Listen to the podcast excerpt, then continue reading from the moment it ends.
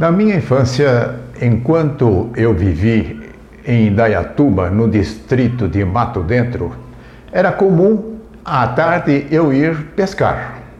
Eu fazia isso num pequeno rio que havia ali nas proximidades da minha casa, que o pessoal dizia que era um corgo. E esse era tão pequeno que normalmente o pessoal falava corguinho.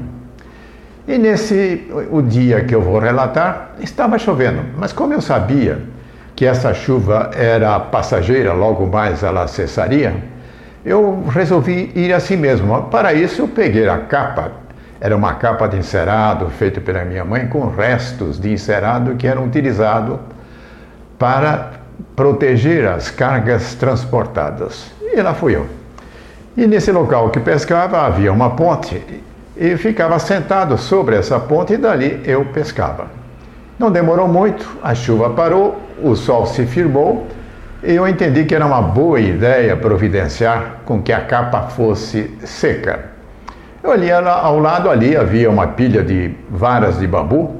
Eu peguei uma delas e atravessei pelas duas mangas da capa, de tal forma que a capa apresentava como se fosse de braços abertos. E com uma outra vara de bambu, no sentido vertical, eu coloquei de tal forma que era possível agora eu espetar esta capa na, numa das extremidades da ponte para que ela secasse.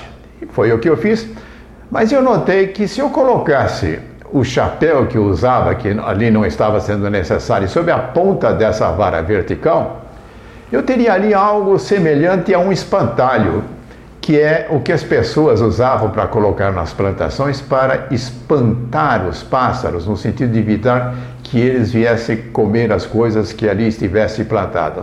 E assim eu fiz. Coloquei o chapéu nessa ponta e fiquei satisfeito com a minha obra. O meu espantalho estava muito bonito. E passa o tempo, eu normalmente ficava pescando até que a noite chegava pegava até alguns peixes com hábitos noturnos quando eu esperava a noite chegar. E nessa oportunidade eu noto que um grupo de pessoas vinham se aproximando da ponte. Era o pessoal que trabalhava na roça do outro lado do riacho e que voltavam para suas casas. E para fazer isso precisavam atravessar essa ponte aonde eu estava pescando. Mas pararam uma certa distância e eu notei que elas desistiram de vir na direção da ponte e pegaram um atalho que levava para uma outra ponte que ficava mais abaixo. Isso incompridava o caminho, não estava entendendo por que, é que as pessoas estavam fazendo isso, mas foi o que fizeram. E chega à noite, pego alguns peixes de hábito noturno e volto para, volto para minha casa. No dia seguinte, eu vou até um local onde normalmente as pessoas se agrupam no início do dia e comecei a ouvir uma conversa estranha. Estavam dizendo que tinham evitado de atravessar a ponte porque havia um fantasma sobre a ponte que balançava, agitava violentamente os braços. Ué, será que eles estavam falando do meu espantalho? O meu espantalho não agitava braço, coisa nenhuma. Mas era do espantalho que eles estavam falando.